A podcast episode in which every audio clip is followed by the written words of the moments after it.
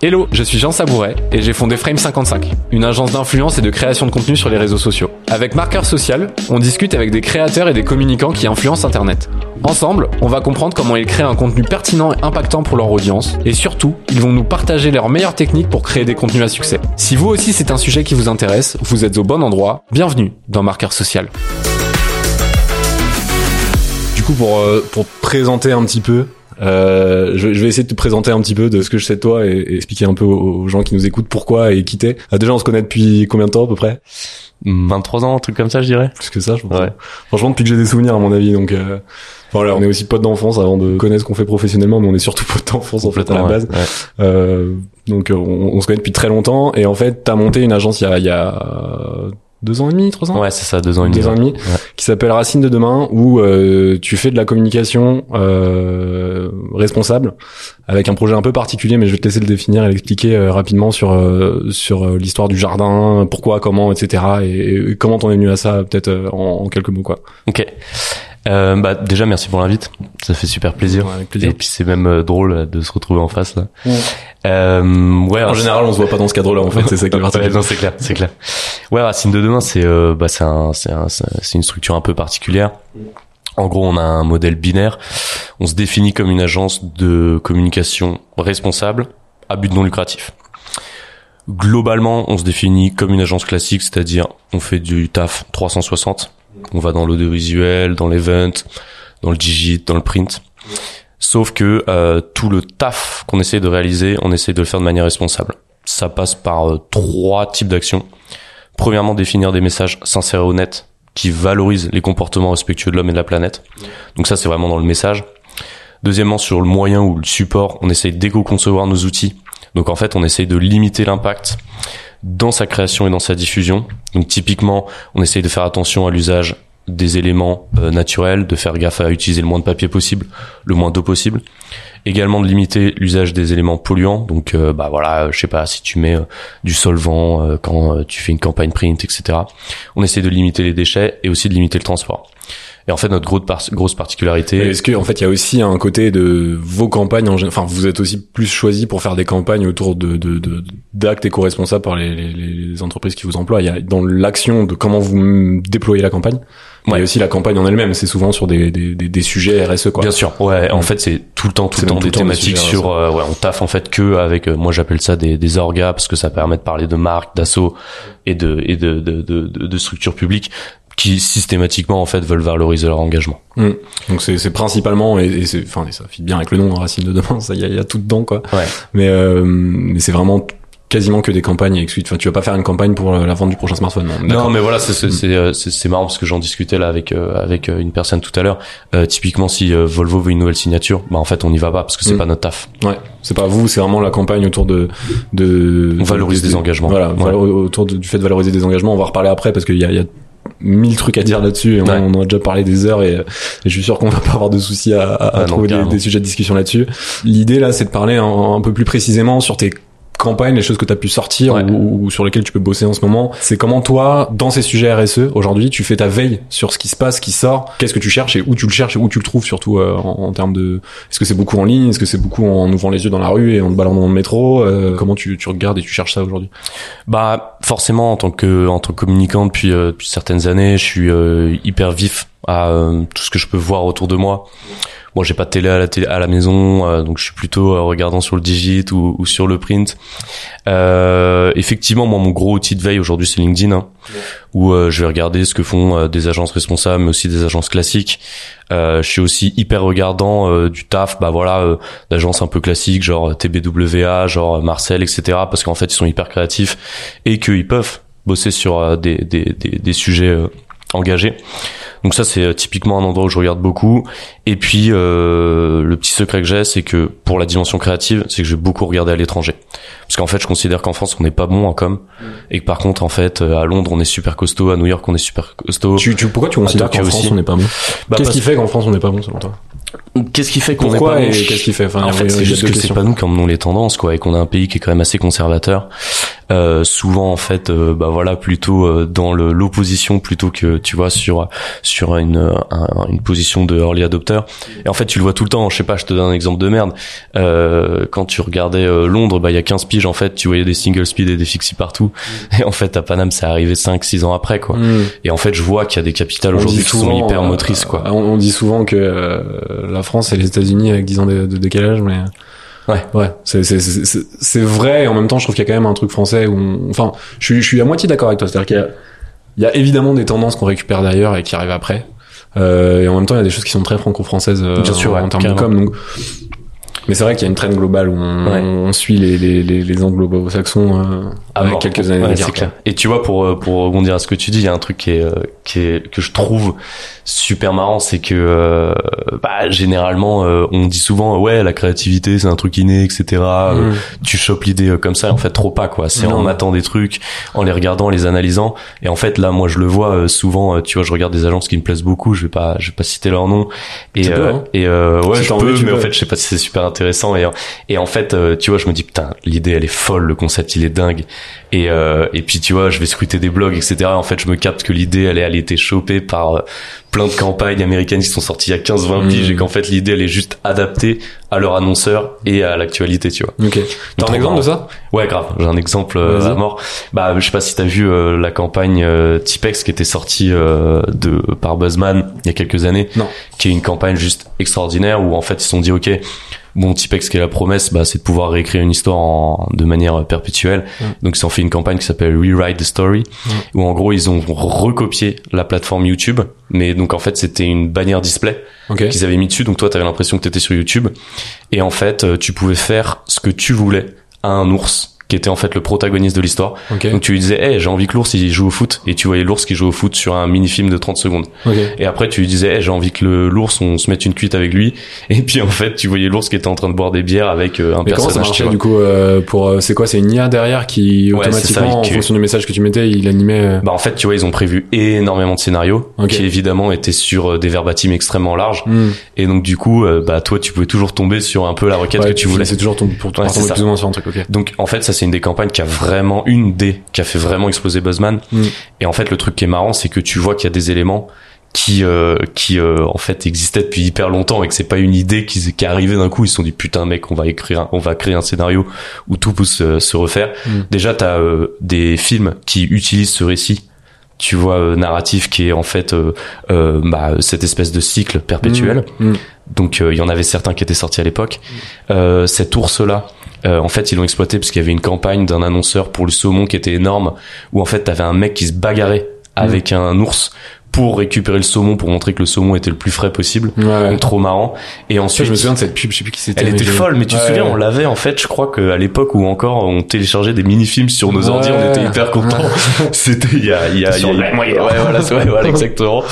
Et, euh, et euh, troisième élément hyper intéressant dans cette campagne, c'est que euh, bah en fait t'avais aussi euh, Burger King, Mm. mais euh, US, qui avait sorti un truc où tu pouvais faire ce que tu voulais, ce que t'avais envie de faire à un poulet. ok Et euh, donc du coup en fait ces trois éléments plus l'annonceur, plus l'actualité, bah en fait ça fait la campagne Tipex, tu vois. ok Archi archi intéressant de voir en fait d'où Ouais, est sortie l'idée. moi, moi, je te rejoins assez sur, sur le fait que tu, tu dises il y a pas d'idée genre euh, qui sort du chapeau machin c'est que euh, pour tous les gens qui ont un métier un peu créatif et artistique alors pas tous tu vois mais t'as t'es la somme des inspirations que tu prends en fait. Ouais, complètement. tu vois c'est à dire que euh, pour créer quoi que ce soit euh, en, en communication même en art ou ce que tu veux un artiste un chanteur par exemple souvent il va avoir des influences d'artistes qu'il a kiffé et en fait ce qu'il va créer ça va être un mix de tout ça euh, dans un dans un genre particulier ou même créer son genre ce qui est vraiment rare aujourd'hui. C'est-à-dire que t'as rarement un artiste qui arrive et qui est pas identifiable dans une ou une autre famille euh, musicale tu vois. Mais c'est que ça c'est que des sommes de Ouais, de complètement. de de de- de- d'influences que t'as eu euh, et qui peuvent être hyper larges hein. c'est-à-dire quand t'es un artiste ça peut être une influence euh, artistique peint, peinture qui, qui va t'influencer dans ta chanson mais c'est que une somme d'a- de- de- d'in- d'influences que t'as eu et au final c'est vrai que souvent euh, tu vois même nous euh, quand, quand, quand on crée des contenus pour pour des clients on s'inspire de en fait on part souvent du postulat de il y a quelque chose qui existe où il y a une tendance qui existe sur un, un scénario ou quelque chose tu vois quand je pense à, TikTok par exemple il y a, tout le temps des tendances il y a toujours des choses à faire sur les tendances mais la question c'est pas comment on refait la tendance c'est à dire comment on va faire exactement la même chose qui a été fait et juste prendre d'autres protagonistes euh, pour le faire mais comment on prend ce truc là et on le on le on, on, on lui fait prendre un virage pour la casser en deux, quoi, tu vois. Ouais, ouais, Pour, euh, pour vraiment euh, retwister le truc euh, et le recréer de manière encore plus créative. Mais on part d'une base, et on part d'une inspiration qui existe en fait. Ouais. Donc je te rejoins vachement sur ce, ce fait-là. et Je trouve ça vachement intéressant en tout cas. Enfin, c'est- c'est- je suis complètement d'accord avec Ouais. toi. Et tu vois, moi, ce que euh, ce que je dis souvent là, euh, quand euh, tu vois, j'ai des entretiens avec des planeurs ou des décès, c'est de leur dire les gars, euh, est-ce que vous avez voyagé déjà? Et est-ce que vous êtes capable en fait de vous adapter à n'importe quel type de gens, n'importe quelle société? Mm. Et en fait, quand t'as quand t'es vraiment capable de ça, c'est là que tu deviens énorme, tu Mm. vois, parce que bah voilà, t'es euh, hyper flex et tu peux répondre à n'importe quelle problématique sur n'importe quel annonceur. Ouais, donc carrément, c'est hyper intéressant. Euh, Est-ce que t'as une campagne, toi, récente là, une des campagnes que t'as kiffé faire euh, récemment ou sur laquelle t'as bossé, euh, validé, sorti, pas sorti, peu importe, mais euh, dont tu peux parler un peu un, un projet que t'as kiffé là récent. euh? Ouais, carrément. Euh, bah là, on a taffé, on a sorti un film là, Digit, Ouais. pour Sea Shepherd, Sea Shepherd France. Ouais, ok. Donc, euh, pour ceux qui connaissent pas, c'est une ONG euh, de protection de la biodiversité marine. Mais du coup, ouais, on, on discutait un peu avec eux et puis en fait, euh, il y a euh, leur, leur responsable com euh, qui, est- qui est venu nous voir en nous disant bon les gars, en fait là, on a on a un vrai on a un vrai potentiel souci qu'on a en fait euh, analysé sur le social. Donc via du social listening de manière hyper classique, où ils disent en fait on a l'impression que là des potentiels donateurs, donc je dis bien potentiels donateurs, donc c'est soit en fait euh, des anciens qui ne veulent plus donner ou des gens qui se tâtaient et qui en fait euh, ne vont pas donner ou réfléchissent à donner et euh, bah en fait qui euh, trouvent que Sea Shepherd aujourd'hui est complètement indépendant financièrement. Et en fait, c'est une espèce d'énorme idée reçue qui est en train d'émerger et qui potentiellement peut avoir des conséquences assez graves, c'est-à-dire que bah en fait les gens vont arrêter de donner de l'argent à Sea Shepherd. Le truc qu'il faut savoir avec cette ONG, c'est qu'elle est complètement indépendante. Elle refuse toute subvention étatique et toute aide des entreprises pour garder évidemment un champ d'action le plus large possible Ouais, pour pas et d'être avoir. complètement libre. Ouais, ça, pour pas avoir des influences. Voilà. Et en fait, cette idée de reçu euh, de se dire bah ouais, mais attends, si Shepherd aujourd'hui, euh, ils sont complètement indépendants financièrement, c'est euh, arrivé de plusieurs éléments qu'on a capté dans la veille. Déjà en fait, ils ont un patrimoine qui est énorme, ils ont 12 bateaux plus un hélicoptère. Donc c'est déjà pas mal. La dimension internationale forcément quand tu vois tu vois un- une ONG qui est dans plusieurs pays, tu dis OK, c'est fat. Ils ont un gros merchandising. Il y a encore quelques temps sur Ecosia, tu tapais Sea Shepherd, le premier lien, c'était leur boutique direct. Euh, quatrième élément, évidemment, c'est qu'il y a des grosses personnalités qui les suivent. Donc, par exemple, t'as Brigitte Bardot qui a euh, payé un bateau. Ils sont euh, présents quasiment à tous les concerts de trio, le groupe français. Euh, ils sont aussi très souvent au Hellfest. Donc, il y a une espèce de peopleisation qui est très fort. Et enfin, le dernier élément, c'est qu'il y a une grosse, grosse présence médiatique. Moi, j'ai eu accès à un, un rapport qui filait où, en gros, deux jours sur trois en France, on parle de dans les médias. Et donc en fait tous ces éléments-là euh, ont fait émerger cette idée reçue. Et donc nous, euh, ils sont venus nous voir en nous disant bon bah les gars, nous on aimerait vraiment en fait euh, que Sea Shepherd soit mieux connu parce qu'en fait cette idée reçue elle peut être une espèce d'énorme menace pour nous. Et donc nous on a un peu réfléchi, on a fait une veille, on a essayé de comprendre en fait qui étaient ces potentiels donateurs. Et en fait très vite, euh, en, en comprenant bien quel était l'ADN de la marque, il y a une fable qui euh, nous est venue qui est celle du loup et du chien. Donc euh, de La Fontaine. Et en fait cette fable, elle, euh, ouais, mais en fait elle est pas si connue que ça, ça c'est marrant. Mais elle raconte un truc qui est euh, assez important et puis évidemment la morale, bah il y a pas mal de gens qui la valident. T'as un loup en fait euh, qui se balade et qui rencontre un chien qui est en pleine forme et euh, le loup il est vraiment en mauvaise santé, il est tout, il est tout fin, etc. Et il va voir le chien, il lui dit non mais comment ça se fait que toi t'es en bonne santé, que t'es aussi galbé, que tu as l'air heureux, etc. Et le chien lui dit bah écoute en fait moi j'ai pas fait grand chose, juste il faut que je me tienne en laisse de temps en temps et que je n'aboie pas. Et donc euh, le loup réfléchit et tout et puis il se dit mais en fait euh, moi je suis pas du tout chaud en fait de perdre cette liberté que j'ai. Et effectivement parfois j'ai faim, parfois c'est dur, mais au moins je suis complètement libre. Et en fait on trouvait que ça ressemblait hyper bien à euh, l'identité de Sea Shepherd. Et donc on a sorti un film euh, à travers un hashtag qui était plutôt que. Donc plutôt sauvage que domestique, plutôt euh, euh, tracker que trappeur, euh, plutôt libre que enfermé. Et donc en fait on a euh, essayé de, de démultiplier cette rhétorique à travers la, la création d'un hashtag. Et euh, la grosse particularité et ça c'est la grosse touche racine de demain parce que là en fait ce que je te raconte c'est un taf créatif que n'importe quelle agence pourrait faire.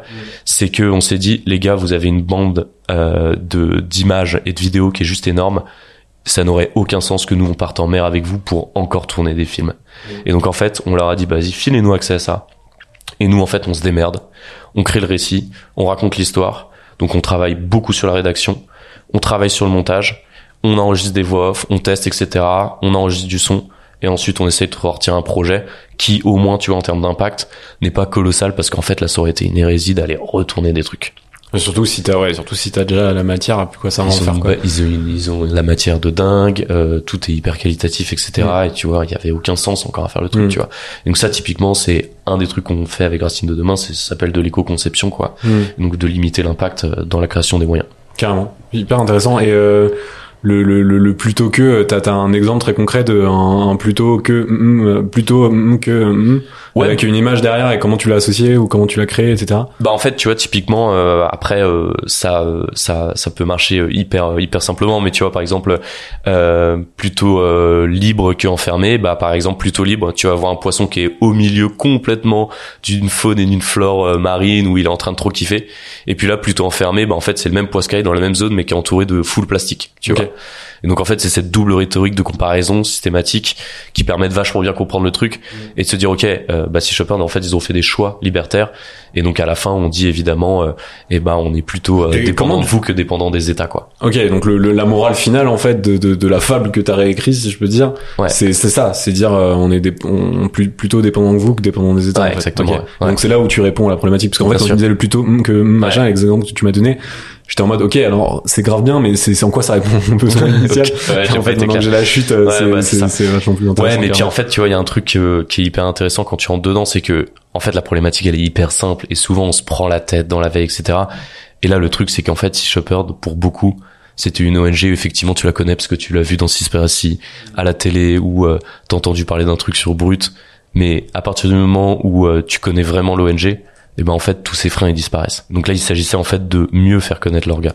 Toi, t'as une grosse volonté de transparence aussi dans ce que tu fais. Comment tu le concrétises pour les gens qui suivent soit Racine de demain, soit quand tu vas faire une campagne avec Ouais. un client? À qui tu la témoignes cette transparence? C'est-à-dire, est-ce que tu la témoignes au- au- à l'audience finale, au mec qui va regarder la campagne que t'as mis en place avec ton client?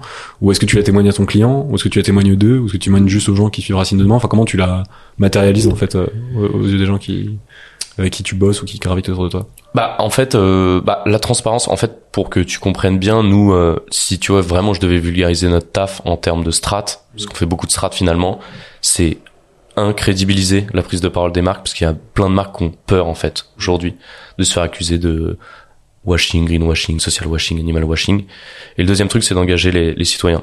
Et en fait, sur cette dimension de crédibilité, il y a pour moi trois valeurs qui sont hyper importantes dont effectivement la transparence. Et en fait, la transparence, c'est ce qui est assez marrant, c'est que ces dernières années, c'est un terme qui est hyper à la mode dans la com. Tu vois, on l'entend euh, tout le temps parler, souvent on l'associe aussi au participatif, genre ouais, et tout, etc. On va euh, proposer euh, à notre cible de commenter, comme ça on est un peu transparent, ou alors de faire des visites portes ouvertes pour raconter ce qu'on fait. Et en fait, la véritable transparence, elle, elle consiste effectivement à montrer euh, tout ce que tu fais, donc tout ce que tu fais de bien, mais aussi tout ce que tu fais de mal. Ouais. Donc ouais, donc il y a, y a cette dimension de j'ai envie de montrer les choses bien, effectivement, et je- il faut aussi que je sois capable, si je veux vraiment exploiter la transparence, de raconter tout ce que je fais moins bien. Ouais, ouais. Mais du coup, enfin, c'est, c'est, pour moi, ça c'est possible quand t'as un ratio qui devient intéressant. Tu vois ce que je veux dire? C'est hyper dur si tu fais ta première action positive, ou en tout cas tu commences à réangler vers un truc positif, mais qu'en fait t'es une boîte, euh, une multinationale qui a euh, 50 piges d'existence et euh, qui, a, qui, a, qui a pollué ou qui a fait de la merde sur tout un tas d'aspects depuis 50 ans et qui s'en est rendu compte récemment parce qu'en fait la, la prise de conscience elle est pas euh, très vieille chez tout le monde, voire même euh, inexistante chez certains encore, tu vois, mais c'est dur de dépeindre ton truc de manière hyper transparente. Tout arrive et tu dis bon bah globalement 99% de ce qu'on fait c'est pas du tout ouf. Et il y a 1% regardez on a fait attention ça va mieux. quoi. Ouais, bien sûr. Tu vois? Ouais. Donc en même temps c'est possible et en même temps euh, c'est compliqué donc. euh, Mais en fait, tu vois, euh, le, le, le, vraiment la définition du, du purpose washing, c'est en fait c'est de d'exagérer la- d'exagérer la vérité. Et donc en fait, c'est pas grave de dire bah en fait je fais des efforts à niveau d'un pour cent parce que ouais j'ai fait de la merde pendant mille ans. Hmm. Mais de vraiment refléter la réalité, ça c'est un truc qui est super important. Pour donner un exemple, euh, tu vois on a taffé avec Decat, euh, Décathlon. Decathlon ouais, Decathlon ouais. Euh, donc bon, je pense qu'il y a pas besoin de présenter la boîte. y a pas besoin de présenter la boîte. Et, euh, et du coup, on a on a pas mal bossé avec euh, leur euh, pôle développement durable. On a aussi beaucoup bossé avec euh, avec Keshua. Et euh, eux, ils sont évidemment super attentifs, tu vois, sur le greenwashing. Ils ont pas du tout envie de, de rentrer là-dedans. Et en fait, euh, nous, on leur a développé un, un axe il y a quelques temps autour de plein de problématiques. Et en fait, on voulait sortir un axe qui euh, pouvait euh, être utilisé sur euh, bah voilà des sorties produits, sur de la campagne de marque, etc. Et en fait, on a on a développé le concept de marque imparfaite. Et donc ça consistait à dire bah ouais, on a beaucoup merdé les gars, et en fait on n'est toujours pas parfait, mais par contre on fait des efforts. Et en fait sur la transparence et sur la dimension de crédibilité, euh, euh, moi j'essaie toujours en fait de ramener ça sur le prisme de l'humanisation. Donc en fait de comparer ça à une relation humaine, qu'est-ce qu'est une personne authentique, qu'est-ce qu'est une personne qui ne l'est beaucoup moins. Petit exemple, tu vois, qui est que je trouve hyper parlant.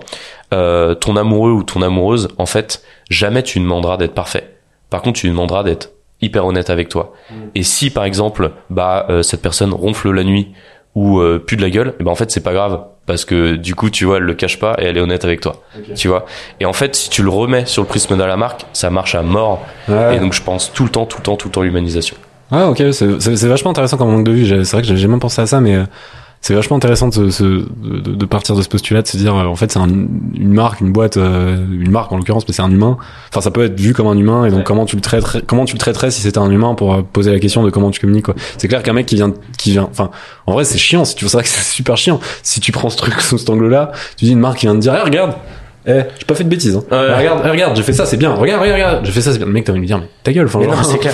donc euh, alors que Ouais. si tu si, si dit juste bah ouais moi j'ai une journée écoute euh, aujourd'hui je fais ça c'était cool j'avoue j'ai fait ça cet après-midi je trouvais ça moins ouf tu vois tout de suite tu, déjà tu te sens t'as une notion de proximité qui se crée euh, en claquant Ouais. doigts je trouve euh, hyper naturellement et surtout t'as ouais, c'est sincère quoi Mais exactement. euh, et on revient au truc de la Ouais. transparence et euh, c'est c'est hyper puissant Et tu vois, Jean, cette, euh, ce, ce, ce mécanisme-là euh, cérébral de, de vraiment essayer de, tout le temps appliquer l'humanisation, ça t'apporte en fait plein de pistes et plein de doux et de dontes. Tu vois, par exemple, une personne surdéfensive, non, non, t'inquiète, j'ai pas fait de conneries, ou si, si, t'inquiète, je vais réussir mon défi, etc., je vais atteindre mon objectif.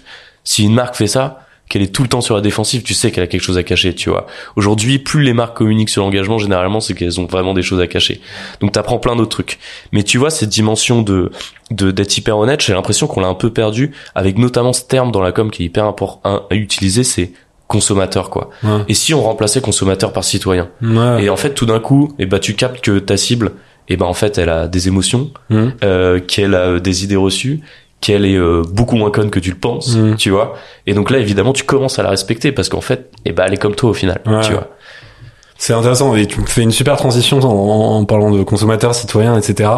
Euh, moi, il y a une question, on a déjà parlé en off euh, plusieurs fois, mais euh, moi, il y a une question que je me pose, et notamment euh, sur les sujets RSE et l'écologie même de manière globale. C'est-à-dire que Ouais. je pense qu'on va essayer de recentrer le sujet quand même sur la communication RSE, parce que si on part sur l'écologie au global, on Ouais, peut partir euh, sur une discussion de pilier de barre pendant 4 heures, mais euh, moi, sur la communication euh, RSE de manière générale, il y a toujours ce truc sur l'écologie, tu vois, et notamment, je prends, je prends le prisme notamment des ONG ou des euh, ou des assos, etc., qui mènent des actions là-dessus. Moi, je peux plus, c'est je, refuse aujourd'hui, je peux plus voir de trucs chocs, de trucs anxiogènes, euh, parce que en fait, j'ai l'impression que ce truc-là déjà me me repousse, tu vois, me me donne pas du tout envie de consommer et de m'intéresser au truc. Euh, ça m'inspire rien, c'est-à-dire qu'en fait, tu viens juste me poser un truc euh, potentiellement euh, hyper anxiogène, dégueulasse potentiellement visuellement, tu vois, si on parle d'animaux, machin, etc. Enfin, le côté euh, juste coup de poing en fait. Moi, ce qui m'énervait, c'était Ouais, ce côté. Tu, tu- enfin, je- souvent, je fais la, la comparaison à, tu vois, les, tu te souviens des pubs là qui sortaient sur la sécurité routière, Ouais. où tu voyais un groupe de jeunes trop contents dans une bagnole, ah, ils sortent de soirée et, Et tout, ils sont trop forts, bam, et là tu voyais un accident et c'est Ouais. ultra choc, tu vois. À la limite sur la sur, sur la sécurité routière, ça marche, tu vois. Mais sur l'écologie, c'est encore c'est pas c'est pas palpable, c'est pas un truc, tu vois, une action qui va te ça a déjà conquis la cible que ça devait ça devait conquérir ce truc-là. Ouais. Qui sont les les early adopters en fait de ces sujets-là euh, et les, les les les premiers sensibles à ces sujets-là, mais qu'aujourd'hui c'est pas du tout ça qui va qui va réussir à toucher le le un peu sceptique ou le le ou, ou le badaud tu vois qui s'y intéresse pas plus que ça et qui vit sa vie sans se poser trop de questions tu vois. Le truc coup de poing il va dire oh, vas-y moi envie de regarder ça et puis il va pas regarder il va pas être sensibilisé il va rien se passer tu vois. Donc en fait comment dans les campagnes de com aujourd'hui on arrive à faire des trucs? Et moi je disais tout le temps et, et je le pense encore je disais pour moi ce sujet il doit devenir majeur mais surtout inspirant. C'est à dire que euh, je sais pas si tu vois qui c'est euh, Arthur Obeuf ça te Ouais, dit quelque chose ouais. mec Ouais, de. Time for the Planet là j'ai écouté dans un podcast de, de, de Manon Tournant, euh, qui a un podcast qui s'appelle L'ascenseur émotionnel, qui est hyper intéressant, euh, qui parle des émotions des, des, des, entrepreneurs, etc. Et elle recevait euh, Arthur Obeuf, tu vois. Et il disait, euh, il disait un truc genre, euh, j'ai pas la phrase exacte, mais il disait, euh, en, en fait, si tu communiques avec de la haine, tu peux pas rayonner au- au- auprès autour des gens qui te suivent et tu peux pas être inspirant en fait. Si t'es juste là en train de, en mode c'est quelque chose qui te révolte et qui te donne beaucoup de haine et donc t'es juste en train de tout le temps euh, dire c'est grave, c'est pas bien, c'est machin, c'est truc, et d'avoir un discours où, où personne va avoir envie de te suivre pour un côté positif du truc. Mm. Tu juste tu vas soit tu vas être sensible au, au côté euh, moralisateur et tu vas dire oh là là faut que je fasse attention euh, faut que je me calme faut que je réduise ça faut que je réduise ça euh, faut que je réduise le plastique faut que je réduise... mais en fait en plus il y a tellement de sujets tu vois il y a tellement un truc anxiogène de t'as l'impression qu'aujourd'hui même si tu sors chez toi et que tu marches t'as déjà fait un- une action qui, qui polluait tu vois Ouais, bien donc c'est c'est tellement infini et tellement anxiogène je trouve que aujourd'hui ces communications trop coup de poing trop euh, violentes j'ai peur que c'est pas ça qui va faire changer Ouais. la majorité des Ouais, gens ouais. ça ça ça a fait ça ça a mis un coup de pied dans la fourmilière qui était nécessaire je pense mais euh, mais maintenant en fait il faut aller chercher la masse il faut pas aller chercher juste les primo engagés en fait et je sais que t'as un regard on en a déjà parlé hein, je sais que t'as un regard intéressant là-dessus donc je serais curieux que tu l'expliques un peu là pour Ok. Pour euh, pour euh, pour enfin pour, pour les gens qui nous écoutent Ouais, bah écoute, j'ai j'ai grave réfléchi à cette problématique et en fait, elle est pas si évidente que ça. elle est hyper complexe Ouais, et en fait, euh, l'émotion là euh, dont, dont tu parles, qui à mon avis en fait est l'émotion star de la prochaine décennie, c'est la culpabilité. Elle est elle est intéressante parce qu'elle est à la fois utile à la société. Imaginons euh, une, une une société sans culpabilité, ce serait en fait une société complètement anarchique. ouais Mon voisin, il a fait trop de bruit avec ses travaux, je vais lui mettre un petit coup de couteau, puis je me repose euh, pas de culpabilité je me repose devant mon ordi, tu vois. Donc euh, ça permet en fait de structurer. Mais effectivement, à trop forte dose, elle devient contre-productive. Et il y a même un phénomène qui est assez intéressant qui s'appelle la réactance, où on a l'impression que au bout d'un moment, à force de messages qui sont trop directs ou qui arrivent par des sources qui sont perçues comme autoritaires, et ben en fait, on essaye de absolument conserver notre liberté parce qu'on a l'impression en fait qu'on nous oblige à quelque chose. Bah, il suffit de voir, euh, enfin, tu vois, les, les, les, les années Covid avec les États. Tu Ouais, vois ce C'est c'est exactement. en France, mais même pas qu'en France. C'est-à-dire que je pense que tu prends n'importe quel pays qui a eu une politique de vaccination assez euh, euh, puis forte. Ouais. Il y a eu une révolte énorme, Énorme, sur de la, sûr, la, ouais. la, la prise de liberté, etc. Ça. raison. Après, ça c'est pas c'est pas la question n'est pas de traiter de Ouais. est-ce que c'est bien ou est-ce que c'est mal, mais Bien sûr. mais c'est clair que tu vois que ça crée une révolte. Quoi. Ouais. Mm. Et donc sur l'usage de la culpabilité, en fait, euh, moi j'ai j'ai toujours euh, ce petit réflexe, c'est essayer de mesurer le taux de sensibilité par rapport à la thématique. Donc par exemple, si euh, je te dis de la, je te donne un exemple qui est euh, évidemment euh, absolument pas véridique, mais si on constate que les boîtes aux lettres sont néfastes pour les chauves-souris, je peux faire l'usage de la culpabilité parce que le taux de sensibilisation par rapport à ça est extrêmement bas. Et en fait, l'usage de cette émotion est euh, hyper intéressant pour développer des messages et créer de l'engagement parce que 80% des décisions que nous on prend, c'est basé sur de l'émotion. Par contre, sur une thématique où on a atteint un stade de l'overdose, donc typiquement l'environnement, et ben en fait, plus on va culpabiliser, plus on va développer de la réactance. Évidemment, euh, le taux de sensibilisation, tu peux le mesurer à travers pas mal de choses. C'est le nombre, évidemment, de campagnes de prévention, le nombre de campagnes de sensibilisation, la surinformation médiatique, et aussi un truc assez intéressant, c'est les reproches ou les reproches de son entourage. Je sais pas si t'as remarqué, mais ça devient chaud Ok. Je, je, aujourd'hui. vois- je vois pas bien, mais comment tu matérialises du coup Le reproche de son Ouais. entourage Bah, je sais pas si t'as vu la dernière pub SodaStream où en fait t'as une gamine qui est en train d'engueuler son père qui lui disait euh, pourquoi t'achètes tout le temps des packs d'eau en plus euh, Ah, tu fais tout le temps euh, tu cries plein d'insultes etc quand t'arrives à la maison ça c'est typiquement euh, une reproche de son entourage je sais pas si t'as remarqué mais euh, il y a une certaine marque de pâte à tartiner au chocolat il y a 10 ans tu l'achetais vraiment sans pression aujourd'hui tu vas rentrer à la maison tu vas te faire engueuler par euh, ton copain ou ta copine par tes parents ou ton petit frère ou ta petite sœur tu vois Potentiellement. Après, ça dépend des potentiellement sociaux. mais- évidemment tu vois mais en tout cas de plus en plus donc la reproche de son entourage ça fait c'est une des parties C'est en qui tout mène cas, en tout en cas tout cas. aujourd'hui, euh, cette marque-là, elle a la mauvaise presse, quoi. ouais exactement Enfin, elle a, elle est critiquée euh, publiquement, quoi. Tu Ouais. vois. exactement Mm. voilà Alors qu'avant, c'était juste un truc cool et. et en fait ce qui est hyper intéressant tu vois c'est que eux ils ont un pôle RSE qui est hyper hyper développé. Mais en fait ouais. Mais en fait t'as certaines marques qui sont en fait tellement arrivées à un stade dans l'inconscient collectif de vous êtes une marque de merde que plus ils communiquent en fait moins ils vont dans le bon sens tu vois ouais. Et c'est assez incroyable, tu vois, parce que quand tu te renseignes vraiment, ils ont fait pas mal de de, de, de, de choix, etc. Bon, je connais pas bien la marque, etc. Tu vois, mais c'est hyper marrant, c'est que au bout d'un moment, t'arrives en fait dans une dans une situation qui est qui est catastrophique, tu vois, et qui est en fait même incontrôlable Ouais. en termes de crédibilité. Ouais. Et puis pour reprendre là sur euh, sur euh, la prévention routière, c'est hyper intéressant. Donc usage de la culpabilité pendant des années et des années qui euh, aboutissait sur des résultats très peu satisfaisants. Et là, je sais pas si tu as vu les dernières campagnes qui sont sorties, etc. C'est euh, aujourd'hui, vous ne verrez pas de personnes vomir dans un caniveau, vous ne verrez pas de crash de voiture. Par contre, il peut quand même se passer des choses. Et en fait, on emploie un nouveau récit. Et on est beaucoup moins direct, beaucoup moins offensif. On essaye de euh, créer de nouveaux imaginaires. Et paraît-il que les résultats sont beaucoup plus satisfaisants. Et nous, tu vois, sur la dimension sociale ou environnementale, c'est vraiment le, la création de nouveaux récits et de récits positifs aujourd'hui qui est super importante parce pour qu'en fait pour avoir un truc inspirant il faut que ce soit humble que ça donne envie euh, que, que que que tu sens pas qu'il y a un truc social qui se passe Ouais, aussi tu ouais, vois ouais, là-dedans ouais. ce truc là tu peux l'appliquer sur pas mal de causes tu vois euh, quelles qu'elles soient mais bien sûr je trouve que les actions coup de poing elles ont elles ont en fait elles- sont indispensables pour faire émerger le sujet bien quand sûr il est elles sont inconnu indispensables elles sont indispensables et j'en suis convaincu. Elles sont indispensables pour émerger le sujet. Mais à partir du moment où le sujet il est connu par la masse, pas forcément très bien connu, mais connu, Mhm. en tout cas que les gens ont entendu parler, et ben après il faut inspirer les gens à, à, à, à avoir des actions ou Ouais. à réfléchir à leurs actes ou à leurs pensées ou ce genre de trucs. bien sûr Mais en fait, si tu restes dans ces trucs coup de poing, tu vas devenir ringard et saoulant. Et donc en fait, les gens vont juste dire bon, eh, eh, c'est bon. Mais mais comment t'inspires la masse en fait, tu vois Ouais, bien sûr. Et puis après, il faut pas se planter de cible aussi, parce qu'aujourd'hui, tu vois, euh, il y a un taux de conscience qui est énorme par rapport à l'environnement. Il y a par contre un énorme gouffre entre le déclaratif et le comportemental. Mais aujourd'hui, en fait, il y a aussi euh, des gouvernances et des entreprises qui doivent bouger. Ouais, et c'est celle-là, tu vois, en tant que citoyen, que effectivement, on doit peut-être activer. Et là, aujourd'hui, euh, est-ce que c'est vraiment le cas? Il faut vraiment aller dans ce sens-là, moi, je pense, parce que si tu regardes vraiment euh, qui aujourd'hui pollue en termes de gaz à effet de serre, euh, évidemment que les citoyens ne représentent même pas un quart aujourd'hui de ce qui est, ce qui est, ce qui, euh, ce qui représente la réalité, quoi. Donc, il y a des, des vraies questions à se poser.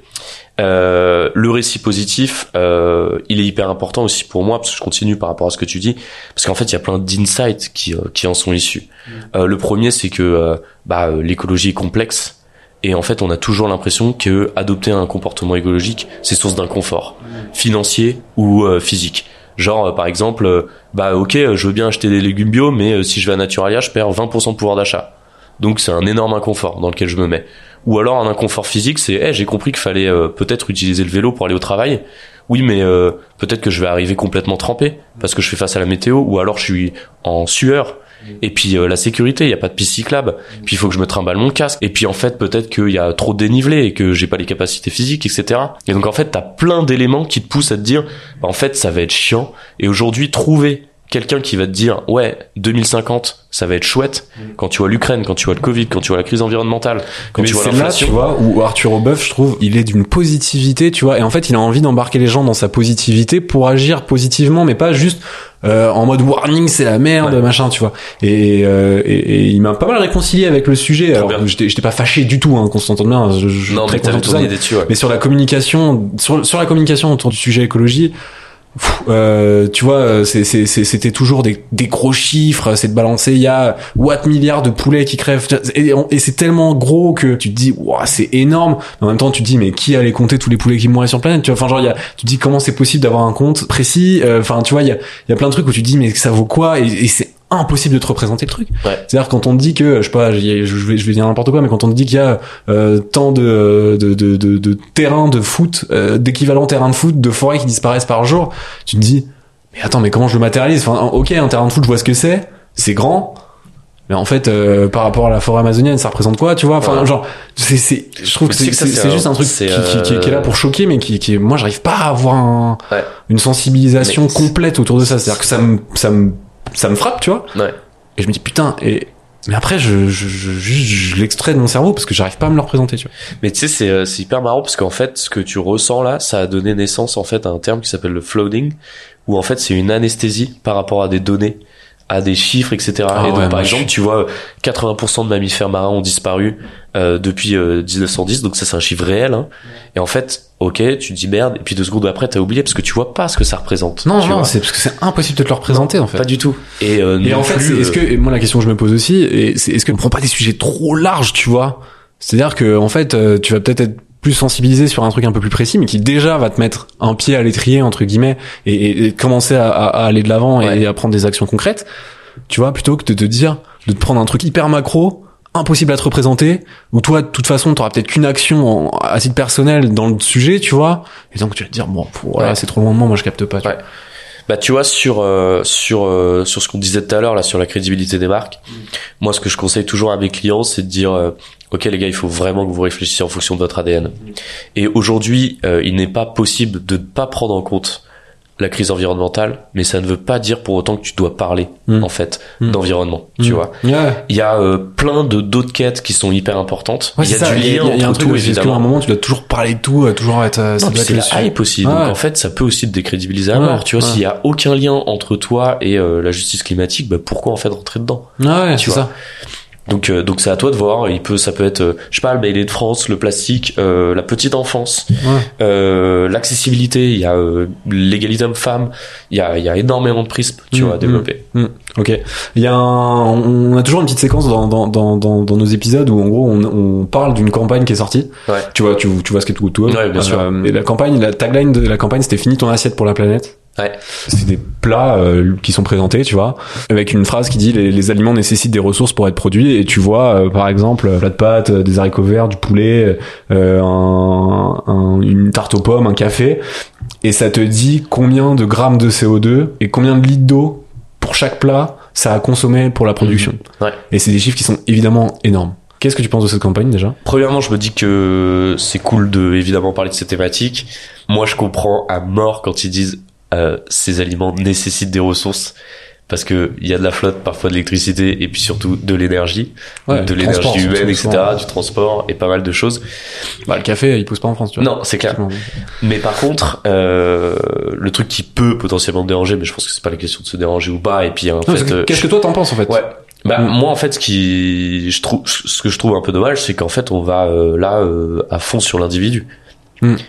Qui en fait est pas euh, très clairement pas euh, la grosse problématique quoi. Ouais. Euh, après euh, To Go euh, qu'est-ce qu'ils font quoi? Ils aident l'individu euh, évidemment à aider certaines certains organes moins gaspillés ou euh, du coup à racheter des trucs qui sont destinés à la poubelle quoi, tu Mm. vois. Me concernant, je parle vraiment à titre personnel, c'est le pire angle pour moi, me donner envie de, de, c'est culpabilisateur. Je trouve ça vachement culpabilisateur. Ouais. Euh, tu t'as t'as pas envie de te dire, euh, du coup, plutôt que de le, enfin, tu vois, tu vas peut-être dire, en fait, je veux même pas y toucher, quoi. Enfin, genre, je comprends que le poulet, ça consomme tant de trucs, le café, ça consomme tant de trucs. En fait, j'ai juste envie de réduire ma consommation de ce truc-là. Ouais.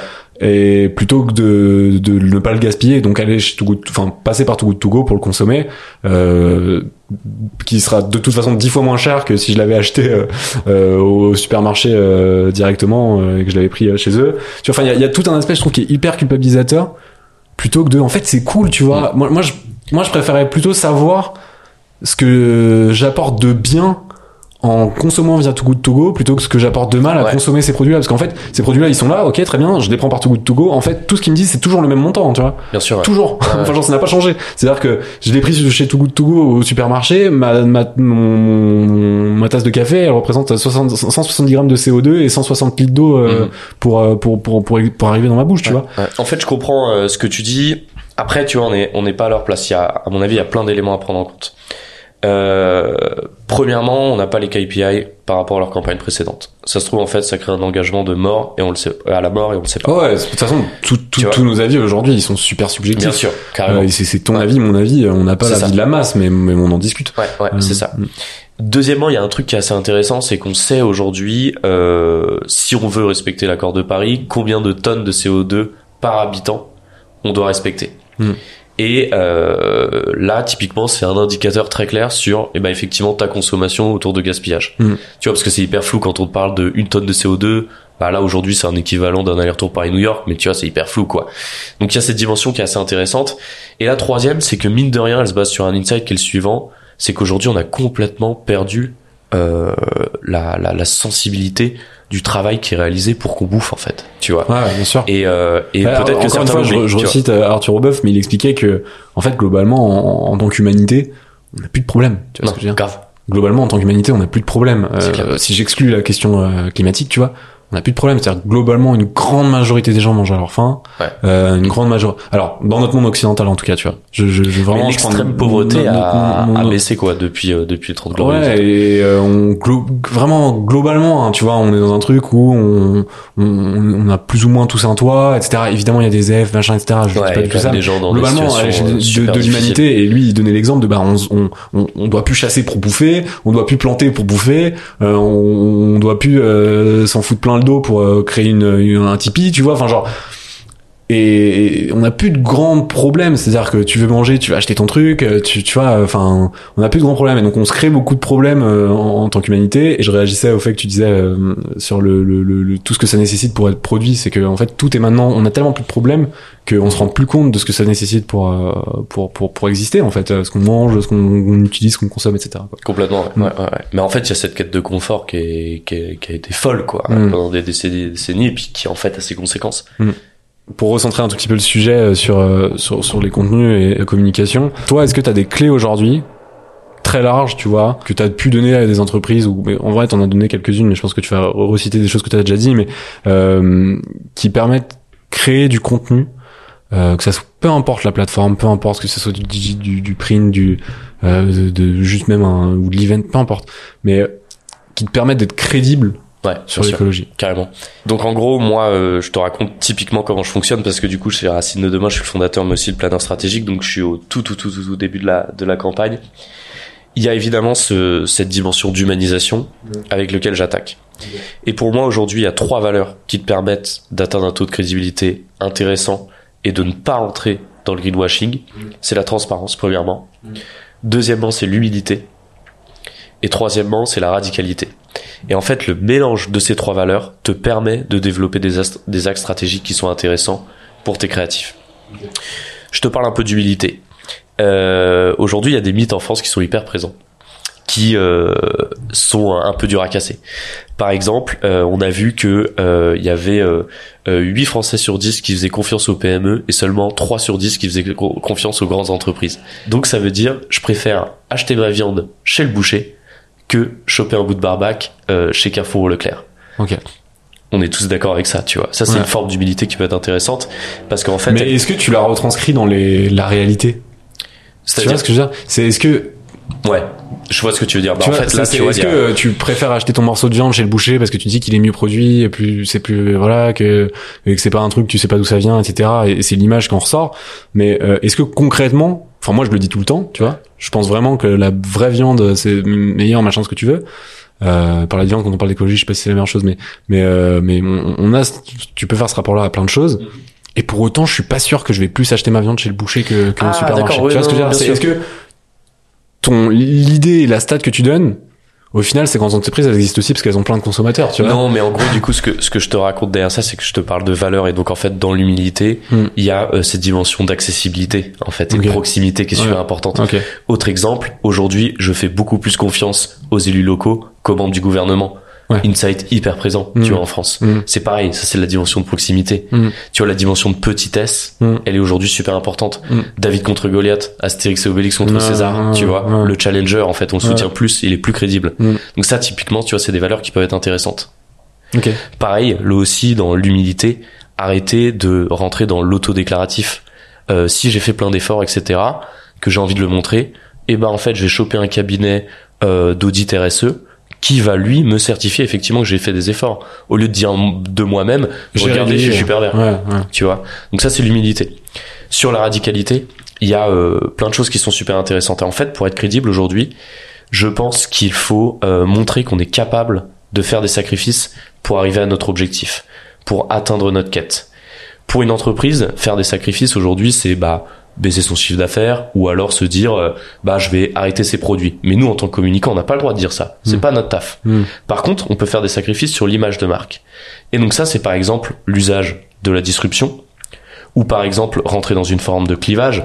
Il y a une campagne qu'on adore tous les deux, c'est euh, celle de Dream Crazy avec Colin Kaepernick Mm. de, de Nike euh, faite par Wayden and Kennedy. ouais Euh, tu vois, typiquement le message c'est les gars, vous êtes suprémacistes blancs, vous êtes racistes. Et ben en fait, vous ne nous intéressez pas ou en tout cas on partage pas votre vision. Hmm. Et donc là, il y a un sacrifice de dingue qui est fait par Nike, c'est que typiquement toutes ces personnes-là qui représentent un pognon fou, Hmm. et ben en fait, nous les gars, on vous supporte pas, donc vous faites comme vous voulez. Hmm. Et un vrai sacrifice qui est fait. Juste pour expliquer la, la, la La campagne, campagne, de ouais. Colin Kaepernick, parce que moi je vois très bien de quoi tu parles Ouais. parce que je la kiffe, mais euh, ça me parle beaucoup. Mais euh, c'est une campagne. Donc Colin Kaepernick, c'est un, un, un joueur de football américain qui est un des instigateurs, même si pas premier, l'instigateur, c'est le premier à avoir euh, lancé le mouvement qui est devenu euh, Black Lives Matter avec George Floyd, etc.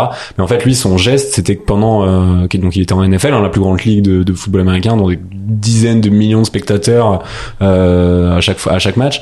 Euh, et euh, en fait, pendant l'hymne américain, il a mis un genou au sol. Ce qui, aux États-Unis, l'hymne américain est un emblème. Le drapeau et l'hymne sont, sont des emblèmes qu'on respecte et qu'on idolâtre. Et mettre un genou au sol, c'est manifester quoi. Et c'était, un joueur sponsor Nike à l'époque. Nike ne l'a pas lâché? Non. Et, euh, et surtout, euh, il jouait plus. il- Enfin voilà, il était plus là. Il- à un moment, ils sortent une campagne coup de poing où tu vois juste le visage de Colin Kaepernick en noir et blanc avec marqué dessus la phrase euh, "Believe in what you think, even if it means sacrificing everything". Ça veut dire euh, croire en, en grosso modo, c'est croire en tes valeurs, même si ça veut dire que tu dois tout sacrifier. Enfin, je la trouve incroyable parce que t'as des valeurs derrière. Donc tu parles. Le sujet c'est le racisme, mais en fait, à aucun moment dans la dans la phrase ou dans la quoi que ce soit, ils disent euh, "Sois pas raciste", tu non, vois. non, bien sûr que non. Ou euh, non au racisme, tu vois. Il y a, y a aucun moment c'est écrit en fait. Ouais, c'est clair. Et c'est tout est super suggestif. Elle est- elle est très, tout très, le monde très, l'a compris. C'est-à-dire que tout le monde l'a compris. Il y a pas un mec qui dit, euh, tu vois, Euh, tout le monde l'a compris et et elle est, elle est surpuissante, ultra inspirante. En tout cas pour moi, elle a, Ouais. elle a marché mais fois mille, tu vois. aussi.